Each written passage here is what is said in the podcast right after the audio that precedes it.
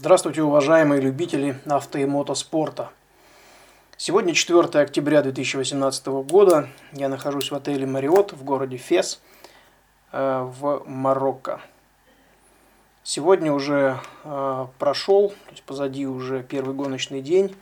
Все участники проехали короткий 10-километровый пролог недалеко от города Фес. Но обо всем по порядку. И, собственно говоря, что же предшествовало сегодняшнему дню и что сегодня у нас было. Ну и в принципе я хотел бы рассказать информацию о э, гонке, о том, что нас ждет всех участников, кто из участников э, из России присутствует здесь на данной гонке. Э, ну и общую информацию, которую успел э, найти или раздобыть. В последующие дни, если все будет без проблем, я на это очень надеюсь, и будет нормальная связь в отелях. Э, я смогу выкладывать э, подкасты, и вы, что называется, из первых рук или первых уст будете знать о том, что происходило в нашем экипаже.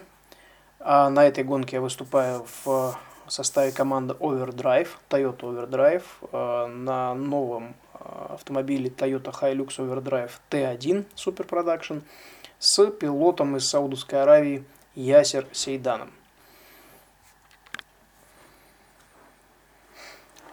Итак, э, немного о гонке. Она проводится уже э, не первый год.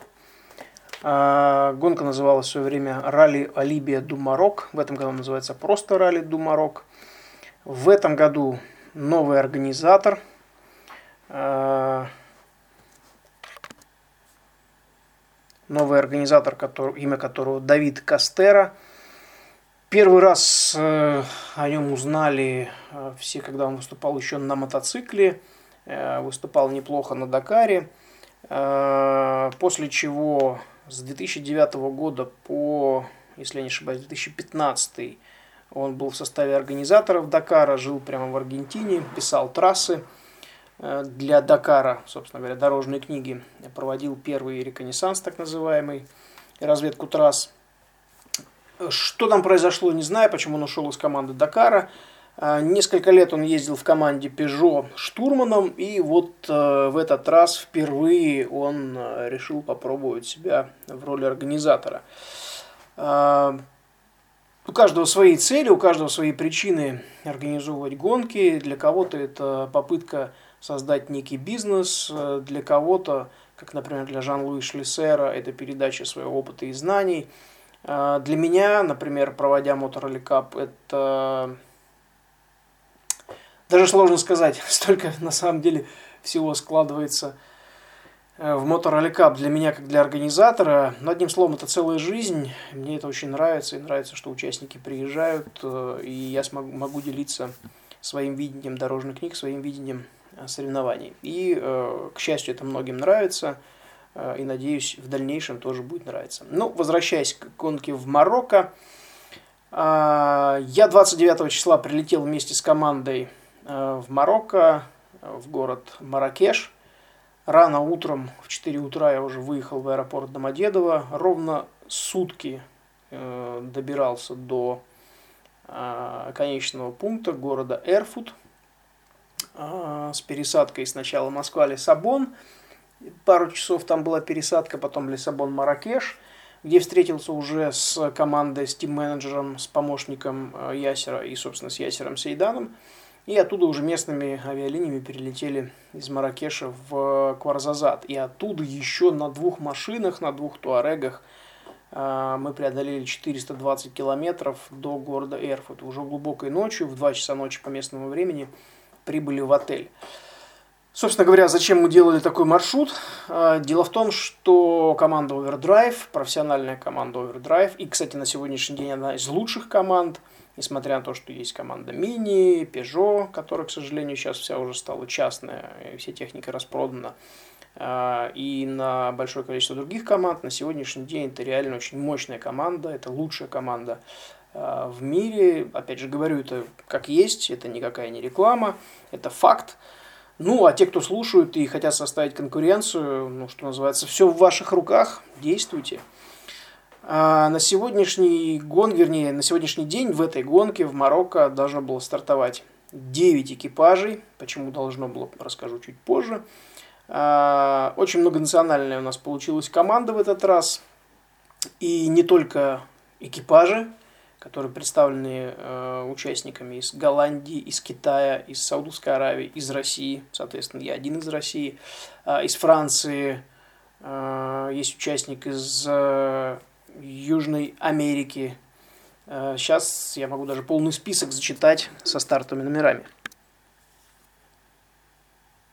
Итак, команда Overdrive, э, Toyota Overdrive в этом году состоит из следующих экипажей.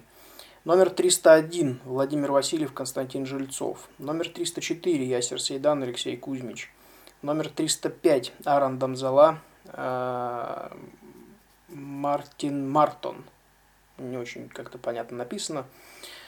Плохо видно. 306 номер Насер Латия, Матью Бамвель. 308 экипаж Эрик Ван Лун, Херман Шольтаберст, голландцы. А, Джаниль де Виллерс, 310 номер. Джаниль де Виллерс, Александр Винокку. 311 Бернард, Тен, Бернард Тенбринке и Ксавьер Пансери. 319 Роран Шабо, Жиль, Жиль французские имена это нечто. Большое количество букв, но как читается, непонятно. В общем, Жиль Пило, по-моему, или Пило. 325 экипаж, экипаж из Китая. А, Юксян Клианг и Хонг Тао Коу, ё-моё, фиг выговоришь. 301, соответственно, Васильев, Россия. 304, Саудовская Аравия, Россия. 305, Польша. 306, Насер Алтия, Катар и француз штурман. 308 а, Эрик Ван Лун и его штурман, они, соответственно, из Голландии. 310 Джаниль де Виллерс, э, представитель ЮАР. И Александр Винокко, вот, честно говоря, не помню, надо посмотреть точно, потому что в списке нету из какой он страны. Сейчас посмотрю э, старт-лист. Где у нас стартовочка? Так, стартовочка. Угу. Из Франции. Угу. Ну, прикольно. Но при этом такое имя, как я и говорил, у французов очень много букв, и непонятно, как оно читается. Уж простите те, кто знает хорошо французский. А, дальше, соответственно, Тенбринг, это у нас Голландия, Ренан Шабо, Жиль Пайло, Франция, и китайский экипаж 325 замыкает список экипажей. А, механиков очень много, на каждую машину по 3-4 по человека, огромная армия Э, механиков из разных стран. Основная, кстати, и непонятно почему э, банда механоидов из Португалии. Ребята очень активные, толковые. Есть представители Ирландии, Британии, э, Бельгии, собственно, где базируется команда в Бельгии. Она базируется. Из Франции поляков не было в этот раз. А, приезжали даже представители о, Ригер, Райгер или Ригер, как называют из Голландии, на тренировку. Так вот, вся эта большая-большая банда, почему же мы приехали в Эрфут? Дело в том, что 30 сентября, 1 октября у нас проводились официальные тренировки перед гонкой на тех трассах, которые не будут использоваться в этом году, но которые использовались э, в прошлом году. Соответственно, у нас были дорожные книги, полная экипировка, как положено, валили практически в 100% э, по своим силам, возможностям. В общем, тренировка реально получилась весьма полноценная. 500 километров мы намотали за два дня. При этом и пески э, изъездили вдоль и поперек, все, которые были рядом, в том числе Мирзугу. Э, и все горные перевалы, и каменистые дороги – Э, одно колесо пробили, но, к счастью, на сервисе его поменяли, не приходилось останавливаться. Ну, в общем, тренировка на самом деле реально прошла в очень хорошем таком режиме, и протрясло, и растрясло. И потом даже пришлось жесткий массаж делать и мне, и ясеру. Пару раз э, взлетали свечкой из задницы вверх в небо, чуть не перевернулись. Э, были такие места, поскольку дорожная книга все-таки прошлогодняя, и ну, многое за год меняется. Это кажется, что в пустыне или в степи ничего не меняется за год.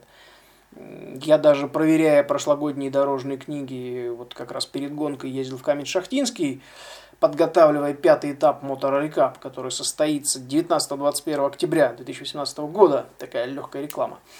Так вот, за год очень многое поменялось. Почти половина трассы, особенно в песках, поменялась до неузнаваемости. И многие дорожки, которые были, они перестали существовать, а новые появились. Поэтому и точки по-другому ставятся, и э, проверялись, собственно говоря, само покрытие на грунтовках. Так вот, э, к сожалению, в первый день тренировки, 30 сентября, Аран Дамзала вместе с э, Мартином Штурманом из Польши, ну, собственно, польский экипаж, номер 305, поймали ребята страшнейшие уши в три оборота, машина была полностью разбита морда, был разбит зад, оторваны рычаги, задний левый привод вылетел. Ну вот, к сожалению, еще не начав, э, еще гонка не началась, а ребята уже разложили машину и, к сожалению, вынуждены были, что называется, собрать чемоданы, так и не доехав даже до ФЕСа, до технических, административных и технических проверок. К сожалению, сошли, так и не стартовав, а, но, к счастью, сами живы, здоровы, никаких травм не получили, все-таки система безопасности Э, в таких автомобилях и современные системы безопасности, шлемы я имею в виду, те же самые системы гибрид, э, защищающие от повреждений шею, сиденья, которые у нас стоят э, с парка с так называемыми ушами, это когда по бокам такие выступы, и во время переворота или какой-то сильной тряски хоть ты и бьешься головой, но она в шлеме, да, все-таки эти подушки довольно мягкие, и они э, защищают наклон головы влево и вправо, то есть ограничивают ход движения головы. Во фронтальной плоскости, соответственно, этим, занимается, этим занимаются ремешки, которые крепятся к шлему, ну, для тех, кто не знает, что такое Ханс или гибрид и как он работает. А, соответственно, от кивков назад сама спинка сидения. Поэтому голова реально ограничена в движениях, и это очень важно, чтобы не травмировать шею и не получить боль, больших серьезных увечий каких-то. А, так что, повторюсь, с ребятами все хорошо, но, к сожалению, они выбыли из гонки, даже не доехав до проверок. А, остальные экипажи с разным успехом проехали тренировку, у кого-то были проблемы а, с настройками, у кого-то были проблемы с пробитыми колесами, но в целом тренировка прошла отлично. Два дня очень полноценной такой жесткой прям тренировочки в боевом режиме прошли очень-очень хорошо. 2 числа у нас полностью был день свободен на то, на то чтобы доехать, э, отводился весь день от Эрфуда до Феса. А, это 450 километров. У нас, к счастью, как я и говорил ранее, два прокатных Туарега. Дизель V6 очень кайфовые машинки. Вот на них мы спокойно за 4 часа долетели от Эрфута до города Фес расселились в отеле, встретились с командой и уже готовились к проверкам, которые прошли у нас вчера, 3 числа. Ну, помимо проверок, вчера у нас был такой день физкультурника, просто какой-то адовый день физкультурника. Э, дело в том, что э, пролог в последний год или даже два либо разрешается пройти пешком, э, короткий спецучасток этот, э, либо проехать на велосипеде, либо на мопеде. А, но ни в коем случае не на машине, тем более не на боевой машине. Что такое пролог, для тех, кто слушает впервые, это такой специально короткий спецучасток, он бывает от 3 до, до 5, до 10, даже, простите, до 30 километров. А, тут все зависит от организатора, от его ухищрения, от его желания, от его каких-то идей, ну, ситуации бывают разные, желания у организаторов тоже бывают разные, или какие-то э, варианты, где можно провести пролог, тоже разные. Это может быть мотокроссовая трасса, по которой надо проехать три круга, это может быть какая-то полевая дорога, ну и так далее. Не будем на этом заострять внимание. Так вот, пролог, он нужен прежде всего для того, чтобы экипажи, скажем так, размялись э, и лучше подготовились к старту, вкатились, что называется, говоря раллийным сленгом. А, и плюс по результатам пролога расставляется стартовка на следующий день. То есть сегодняшние результаты в абсолюте расставляются на... То есть участники, скажем так, вернемся обратно. Участники, показавшие результат на прологе в абсолюте, также расставляются на стар... в старт-листе на завтрашний спецучасток. Вот если так вкратце пояснить.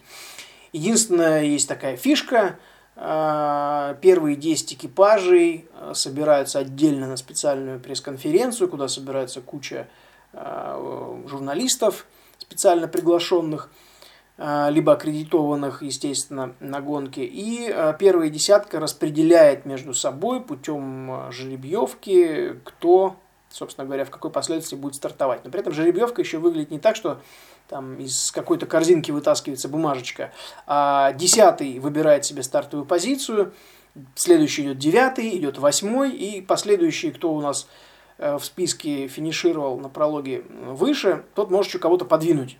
Например, не обязательно, что у нас ну не у нас, а в принципе, э, не обязательно, что седьмой, например, будет стартовать седьмым. Седьмой может стать первым, седьмой может стать третьим. Но если следующий выходящий после него выбирает какую-то позицию, то все остальные сдвигаются назад. Вот такая развлекуха, довольно забавная. Э, и плюс, соответственно, дает еще такой интерес, стимул ко всему этому делу, к этому процессу. Плюс это обыгрывается иногда очень прикольно. На некоторых гонках Э, например, вместо просто бумажки дают э, реальную строительную, давали, вернее, строительную каску с цифрой. По-моему, это было на Северном лесе. Э, на какой-то из гонок выводили девочек, на которых цифры нарисованы, таких в бикини, в бикини практически полуголых. Тоже разогревало публику неплохо. А, на Северном лесе прошлого года участники просто вставали возле роллапов. Такой роллап – это как вот выдвигающийся вверх э, баннер с цифрой, с логотипом гонки. Вот на них были написаны цифры, и каждый просто сдвигался к той цифре, которую выбрал. И сдвигал всех остальных, кто ниже по позиции стоит. Так что это уже на усмотрение организатора, как я и сказал, мероприятие такое довольно забавное и увлекательное. Именно выбор старта и позиции. Э, она, кстати, была у нас когда полтора часа назад. И буквально вот через 10 минут организаторы обещают, что выложат стартовку на завтрашний день. Э, так, собственно говоря, возвращаясь, почему вчера у нас был забавный день физкультурника. Дело в том, что у нас в этот раз организаторы запретили ознакомление на мопедах, на любых, только пешком или на велосипедах. В команде какая бы она профессиональная ни была, вдруг не оказалось ни одного велосипеда, как назло, и никто не озадачился тем, чтобы взять хотя бы в аренду какого-нибудь местного бербера, туарега, марокканца. Я думаю, они бы с радостью их дали. Тут народ не сильно богато живет, и э, вполне нормально можно было найти. Но, видимо, директор команды был другим озадачен, и его помощники тоже. Так вот, нам пришлось 10 километров э, пролога э, идти пешком и некоторые участники эту дистанцию пробежали, некоторые прошли, но мы с Ясером писали подробную а, стенограмму, как в классическом ралли. А, к счастью, Ясер понимает ее, и мы не раз ее использовали для прописи пролога. И даже во время движения по спецучастку некоторые позиции я называю не просто какой-то левый, вот сейчас вот сложный, либо вот какой-то там 90-градусный, это все очень долго говорить, это неудобно, проще сказать левый 4, правый 5, Понятно, что это не сто процентов именно так, но э, если есть по дорожной книге, не сто процентов, что это будет именно правый или левый 5 или 6, но, по крайней мере, понятно, что ожидать, то есть какой крутизны поворот ожидается. А вот пролог мы прописывали полностью, каждую позицию, каждый трамплин, прям вот четко, как в классическом ралли. Э, на это у нас ушло 2 часа 40 минут. Э, а сам пролог, максимальный норматив был всего 17 минут. То есть вот почти 3 часа по жаре в плюс 30, э, там, только с тремя бутылками воды и записывая эту стенограмму, вот так вот мы протопали 10 километров. И уже после этого поехали после обеда, после того, как мы прописали все, пообедали, поехали на административные технические проверки, которые у нас были вчера в 3 часа дня. А, и собственно говоря, вечером немножко отдохнули, не сказать, что поразвлекались, посидели, поговорили о жизни, пообщались на разные темы. А сегодня утром, сегодня 4 числа у нас продолжился день физкультурника, то есть несмотря на то, что мы вчера в общей сложности прошли 14 километров пешком, то есть бегая по проверкам и плюс пролог, я имею в виду суммарно 14 километров.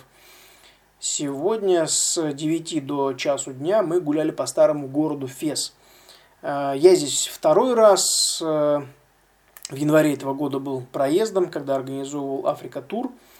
К сожалению, подкастов по Африка Туру я не записывал, но в Инстаграм и Фейсбук и ВКонтакте, кстати, у меня фотографии есть, заходите, смотрите, нет проблем.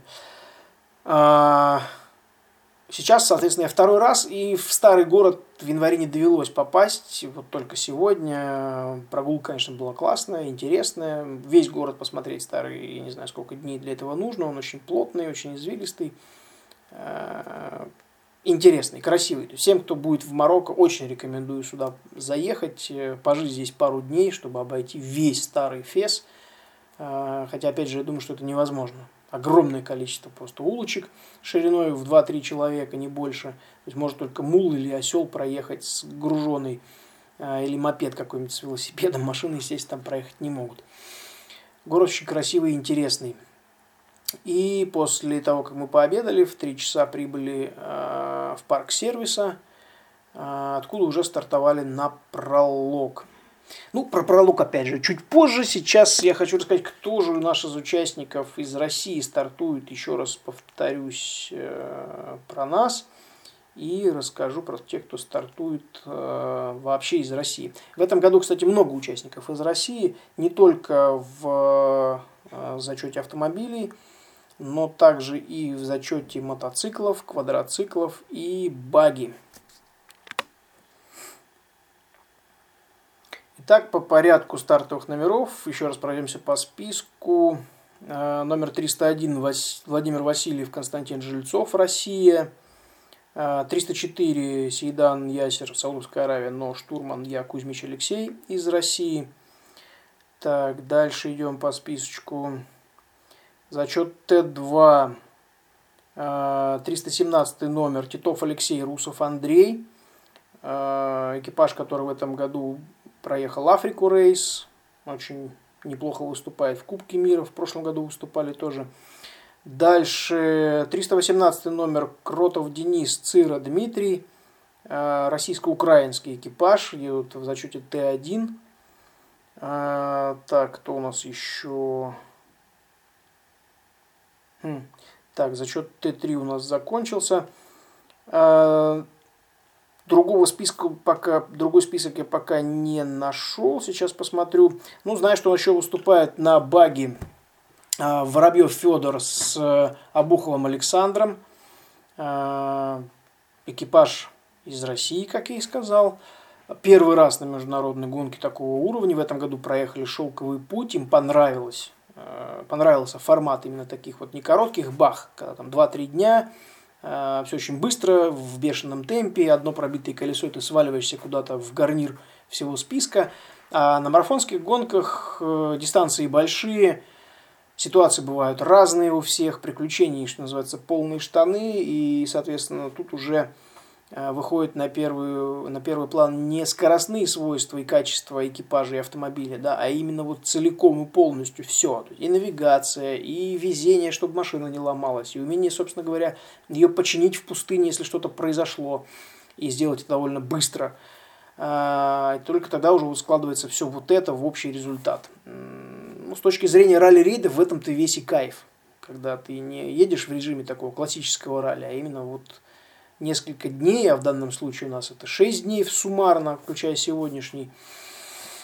5 длинных спецучастков, и некоторые, кстати, из них будут разбиты на секции, но про дистанции сейчас я чуть позже расскажу. Вот так что я за ребят от души рад, э, молодцы, и это очень хорошо, что приехали, соответственно, надеюсь, что дойдут до финиша без проблем. Также Максимов Александр на квадроцикле э, выступает не первый раз, он уже на международных гонках, и в этом году в Катаре выиграл первое место. Э, Африка Рейс проезжал, по-моему, пару лет назад. Сейчас не буду искать информацию, речь сейчас не об этом, но молодец, что доехал, надеюсь, что тоже финиширует и без проблем. Также Сергей Корякин здесь со своим штурманом Антоном из Екатеринбурга экипаж – а, также выступает на баге, но не в зачете Т3. Дело в том, что на этой гонке очень много зачетов. Э, есть зачет Open, есть зачет ССВ, э, есть зачет Эндура э, для мотоциклов, помимо фимовских зачетов официальных. Участников много и классов, соответственно, тоже много. Вот это очень большой плюс, поскольку в нефимовских и не фиашных зачетах стартовый взнос пониже. Участники, скажем так, не такие монстры, как команда КТМ или Honda.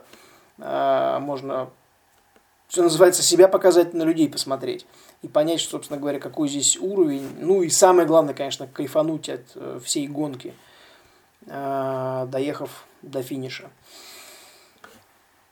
Пока вроде бы все мотоциклистов э, из России не видел никого, в списках тоже. Кто-то из ребят нас планировал приехать, но пока здесь не видел. Так что если вдруг обнаружу и э, увижу в списках, то сообщу. Кстати, почему не увидел в списках? Дело в том, что Давид Кастера данную гонку проводит впервые, как я и говорил. И, к большому сожалению, очень много мелких косяков. Вот реально очень много. Вы уж простите, что произношу это слово очень много, очень раз, но тем не менее так и есть. А, нет до сих пор четкого тайминга с э, таблицей пенализации. Нет маршрутного листа, есть только таблица э, дистанции, а не маршрутный лист целиком, как положено делать э, на марафонах или на бахах когда можно по маршрутному листу понять, что, где, когда, в какое время, когда первый стартует, когда приблизительно финиширует, какую дистанцию преодолевает, если не преодолел дистанцию э, спецучастка, какая грозит пенализация временная и так далее. Э, до сих пор этой информации нигде нету. Э, единственный раз, когда вот я увидел сегодня временную пенализацию и норматив, это была контрольная карта перед прологом больше нет никакой информации. Вот есть информация на завтрашний день, во сколько должен первый стартовать, и была информация на сегодняшний день, во сколько первый стартует. При этом она не совпадала с той, которая оказалась реально, а, с разницей в 6 минут. Пусть это и немного, но есть вот такие вот косячки. А, торжественный старт какой-то был вообще ни о чем. То есть мы выехали из закрытого парка, проехали через э, крыльцо большого отеля красивого, остановились возле арки, нас пофотографировали. Ни объявления, кто мы, откуда, чем мы, собственно говоря, такие вот выдающиеся, что тут оказались. Ну, никакого ведущего. Как-то вот непонятно. Вчера брифинг тоже очень сильно затянулся. Обычно брифинг занимает полчаса 40 минут. Вчера он у нас шел общий брифинг час 10 и еще почти час у мотоциклистов. Э, абсолютно непонятно, зачем, зачем так долго и почему. Размусоливали что-то, размусоливали. А, четкой нужной информации там было ну, не так уж и много. Плюс э, сегодня общался с представителями ФИА, тоже там у них какие-то свои терки, не буду вдаваться в подробности какие, но что-то там именно по организации. В общем и целом, конечно, гонка реально организована хорошо, по крайней мере, пока это все видно красиво. А, стартовые арочки на каждом СУ на старте, часы красивые, удобные, по которым легко стартовать. Тут вопросов нет. Организация медицины тоже, по крайней мере, пока. Дальше посмотрим. Что касается дорожной книги, вот я уже получил дорожную книгу на завтра, ну это адский ад на самом деле. То есть э, видение Давида Кастера и всего этого процесса, к которому нужно еще привыкнуть, это нечто невероятное. Огромное количество скрытых точек. Для тех, кто не в курсе, поясню, есть э, точки, которые называются VPE, Eclipse, который открывается на любом расстоянии, GPS-навигатор, который нам выдают организаторы, то есть мы не ездим со своими. А, так вот, эти GPS-навигаторы, когда я с утра ввожу в него код GPS четырехзначный, в нем открывается э, внутри, собственно говоря, этой коробочки некий маршрут. И когда, допустим, точка ВПЕ, и у меня открывается компас, который четко стрелочкой показывает, где эта точка и какое расстояние до нее. До нее может быть 200 километров, 1 километр, вообще не важно. Дальше следует точка VPS, Safety, Waypoint Safety. Она открывается за 3 километра. Дальше есть такая точка, как VPM, Mask, то есть скрытая. Она открывается за километр. Были эксперименты, чтобы точки открывались за 400 метров, но это был адский ад, и их, собственно говоря, отменили э, в 2011 году. Один год, по-моему, только попробовали э, заморачиваться, но это было реально очень тяжело, особенно если э, большие расстояния между точками, попасть в это игольное ушко в пустыне очень тяжело, чтобы компас открылся и можно было взять точку. А, и вот э, с позапрошлого года, непонятно кому это стукнуло в голову, появились еще точки VPC, то есть VPC. Точка, которая не открывается компас вообще никогда. Понять, что ты ее взял, можно только по еле слышному писку GPS-навигатора, вот этого самого ERTF, который организаторы выдают. Также можно понять только по смене наименования точки, которые э, на GPS-навигаторе, там в серединке сверху в экране светится. Вот она пискнула еле слышно, название переметнулось на другое, поменялось вернее. И только по этому можно понять, что точка взята. И вот на этой гонке этих точек просто какое-то немыслимое количество. Э, в этом году в Катаре их применяли. Конечно, к счастью, я не пропустил ни одной точки, кроме тех, когда это было, когда это было, а, когда мы были вынуждены их пропустить из-за поломки. Но, тем не менее, попасть в них, ну, реально очень тяжело. И понять, что ты взял ее или не взял, практически невозможно. Если мы ехали с Ахмедом Шигаем в этом году в Катаре э, на Toyota Land Cruiser 200 в зачете Т2, стандартные внедорожники, и скорости не очень велики, э, скажем так, относительно баги или Т1, то вот сейчас я еду в Т1, а, Ясер едет очень быстро, машина очень быстро, реально быстрая машина. То есть, вот если у вас есть какое-то понятие о том, что быстро, да, там, по асфальту, по ровному, э, ехать нереальные 150 км в час, или как 95% водитель ездит 100-120 и уже руки потеют, то на Toyota Overdrive T1 170-176 даже – иногда и 180, если позволяют обороты и главная пара. Э, можно выкручивать, нестись по пустыне, и при этом еще мне нужно успевать считать, э, четко подводить к позиции, не блудить, э, ну, собственно, выполнять свою штурманскую работу, да, а ясеру контролировать автомобиль. И при этом это каменная пустыня, либо песчаная пустыня. Так что все очень относительно, да, и на данном автомобиле вот эти точки VPC ловить будет, я думаю, что нелегко ни на что себя не программирую. Надеюсь, что проблем никаких не будет. И со штурманской работой у меня все как бы более-менее, слава богу, все-таки вхожу в пятерку лучших штурманов в мире.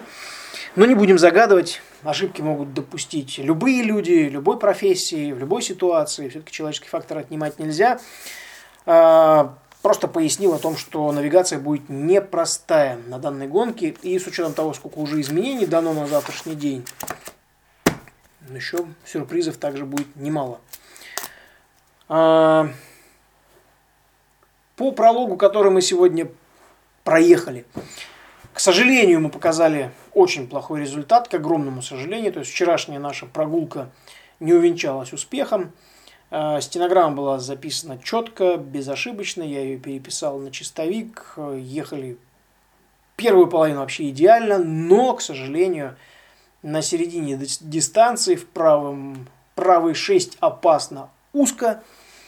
А, мы зацепили одним из колес не прописанную до этого, вернее не было до этого ямы, она появилась после прохождения первых экипажей, то ли камнем выбило, то ли еще что-то произошло, такая маленькая ступенька появилась. И, к сожалению, мы ее зацепили и перевернулись. То есть, собственно говоря, изобразили уши, так называемые. А, сначала ударились левым боком а, со стороны пилота через крышу и легли на мой правый бок отдохнуть, что называется. А, довольно быстро покинули автомобиль. Те, кто следовал за нами, тех ясер предупреждал, что нужно держаться больше вовнутрь и не валить. Я достал трос. Ну и, соответственно, нам оказали помощь, к счастью, не зрители, а организаторы, поскольку все равно во временной норматив мы не уложились а так бы лежали еще неизвестно сколько на боку. Серьезных поломок, к счастью, не оказалось. Каркас сегодня у нас проверил техинспектор. Э, каркас остался целым. Разбито лобовое стекло, разбиты радиаторы кондиционера. Э, повредили, конечно, пластик. Ну, это все механики сделают без проблем. Тем более, э, к счастью, мы не на бахе. Времени у нас до утра, до выхода из зоны сервиса, целая ночь. Так что все успеет починить, восстановить и привести в нормальный вид. Конечно, а, было обидно, и, и сейчас еще обидно, что такой у нас результат. Э, норматив был всего 17 минут, мы проехали за 21. Э, какой пендель нам сейчас впаяют, пока не знаю. Пойду в штаб, вот сейчас закончу запись э, подкаста, пойду ужинать и заодно зайду в штаб, посмотрю вообще, что у нас там происходит, какую пенализацию нам впаяли за то, что мы не финишировали в нормативе. Э, ну и вообще информацию общую какую-то хотя бы, потому что сайт работает тоже очень плохо, и нет ни результатов, ни какой-то новой информации, но немножечко буксует ребят. Надеюсь, это ненадолго, надеюсь, они все-таки выйдут на правильный, хороший уровень. Так что еще раз повторюсь, сегодняшний пролог э, смазанный оказался. Э, в свою копилку неправильную, скажем так, я записал. Вот, честно говоря, не помню, то ли 27-е, то ли 28-е уши, то есть переворот. Э, надо будет посмотреть записи в зачетке, там я все фиксирую. Э, если не забуду, завтра, записывая очередной подкаст, э, сообщу, какие же это у меня были уши по, по количеству. Хотя пофигу на самом деле. Главное доезжать до финиша. Что касается гонки, общая информация. Зачеты мотоциклов, квадроциклов и автомобилей в этом году по трассе будут разделять. У нас у всех разная дистанция. Мотоциклы проедут в общей сложности суммарно 1916, почти 17 километров, 1916-610. Автомобили проедут 2057 километров, грузовики чуть меньше, 2035 километров. А, с одной стороны, это, в общем-то, все равно, с другой стороны, это хорошо с точки зрения безопасности, скорее всего, а, спецучастки разделялись там, где в случае, если автомобили первые, а чаще всего они догоняют мотоциклов, мотоциклистов, вернее, где-то на середине дистанции, вот, вот, видимо, для этого и сделано разделение, чтобы в каких-то узких местах на перевалах, а они здесь есть в Марокко, горы и перевалы, а, чтобы не было никаких проблем с точки зрения безопасности, поскольку есть места, где обогнать вообще невозможно. Кстати, об обгонах. А, сегодня нас догнал экипаж э, нашей же команды из Голландии а, за 2 километра до финиша пролога. Буквально пару раз нажал на Сентинель и после финиша на сервисе устроил скандал, панику, как же так, мы не пропускали его, бедного несчастного, он прям так хотел валить. Ну, я считаю, это некрасиво, поскольку мы ехали с аварийкой, и у Ясера постоянно открывалась дверь, а, там, где он нас догнал, уже, в принципе, даже прижаться было некуда, было очень узкие, вот эти последние два километра на трассе, очень узкие. Ну, в принципе, впереди еще пять дней гонки. Устраивать такую истерику, да тем более ты в одной команде с нами, ну, я считаю, это полный бред. Это очень не по-джентльменски, это некрасиво. Тем более, если честно, мы пытались хотя бы куда-то прижаться, но вообще не было никаких мест для этого. Эм, Ясер со своей стороны спокойно извинился, а этот голландский чудик продолжал там орать, махать руками, как петух, хорошо, что в драку не, устроил. Ну, короче, показал себя очень некрасиво, запишем это в свою копилочку, поставим галочку. Э, что ожидает нас завтра? Завтра, 5 октября, у нас будет э, длинный день, 516 километров суммарно, два спецучастка, разделенные э, лиазоном. Э, сначала у нас будет лиазон из города Фес до старта спецучастка 130 километров, затем спецучасток 103, после чего лиазон 190 и второй спецучасток 91 километр, ну и там останется 3 километра уже до бивака в городе Эрфут. Э, еще одна, кстати, вот вспомнил такая интересная и не совсем удобная штучка – зачем-то организаторы в этот раз э, в память ЕРТФ ввели дорожные книги Лиазонов. То есть у меня вот сейчас лежит на столе дорожная книга, только два спецучастка. Как до них доехать, неизвестно. Есть некая схема. Э, зачем-то организаторы в ЕРТФ вшили дорожную книгу Лиазонов. И, с одной стороны, это хорошо, экономия бумаги, там все дела, экология и прочее. Но с учетом понятных вещей, особенно китайцев, это все ерунда. А, дорожная книга Лиазона тоже очень важна. Дело в том, что по ней можно, ее можно обработать, по ней можно понять, какие есть реально прямики, где можно дозаправиться в случае чего. А, но самое главное, однажды тоже пытались уже, вернее, пробовали эту схему. в 2015 году.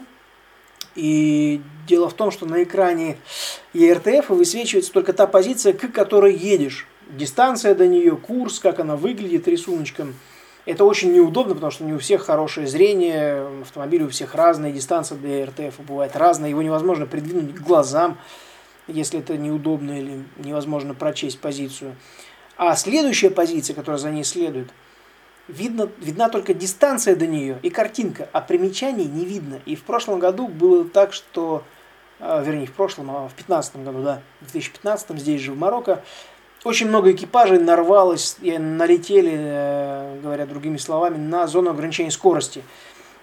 Дело в том, что была позиция очень длинная, на которой было разрешено ограничение 120 км в час. А дальше там, начало населенного пункта, и через 200 метров э, начало зоны ограничения 30. Пока GPS там это пролистнул, пока стало понятно, пока то, пока все, пока позиция открылась полностью. И очень много участников налетело за эти 200 метров на превышение 30 км в час. Э, вот с этой точки зрения это безумно неудобно. Опять же, другой момент. Бывает на лиазонах люди теряются. Ну, бывает. Ну, опять же, человеческий фактор. Сложные развязки, неправильно нарисованные развязки – еще что-то там, отъехали куда-то перекусить, надо вернуться на трек. А вот э, когда бумажная дорожная книга, вообще никаких проблем. А когда электронная, вот тут уже проблемы начинаются серьезные. И как это все будет выглядеть, посмотрим, конечно. Но в 2015 году, как я и говорил, многие участники возмущались. Это было крайне неудобно для работы принципе. И, допустим, даже вот если поменяться, да, с пилотом, пилот хочет отдохнуть, э, я беру дорожную книгу бумажную и спокойно еду. По электронной дорожной книге это сделать уже вообще невозможно.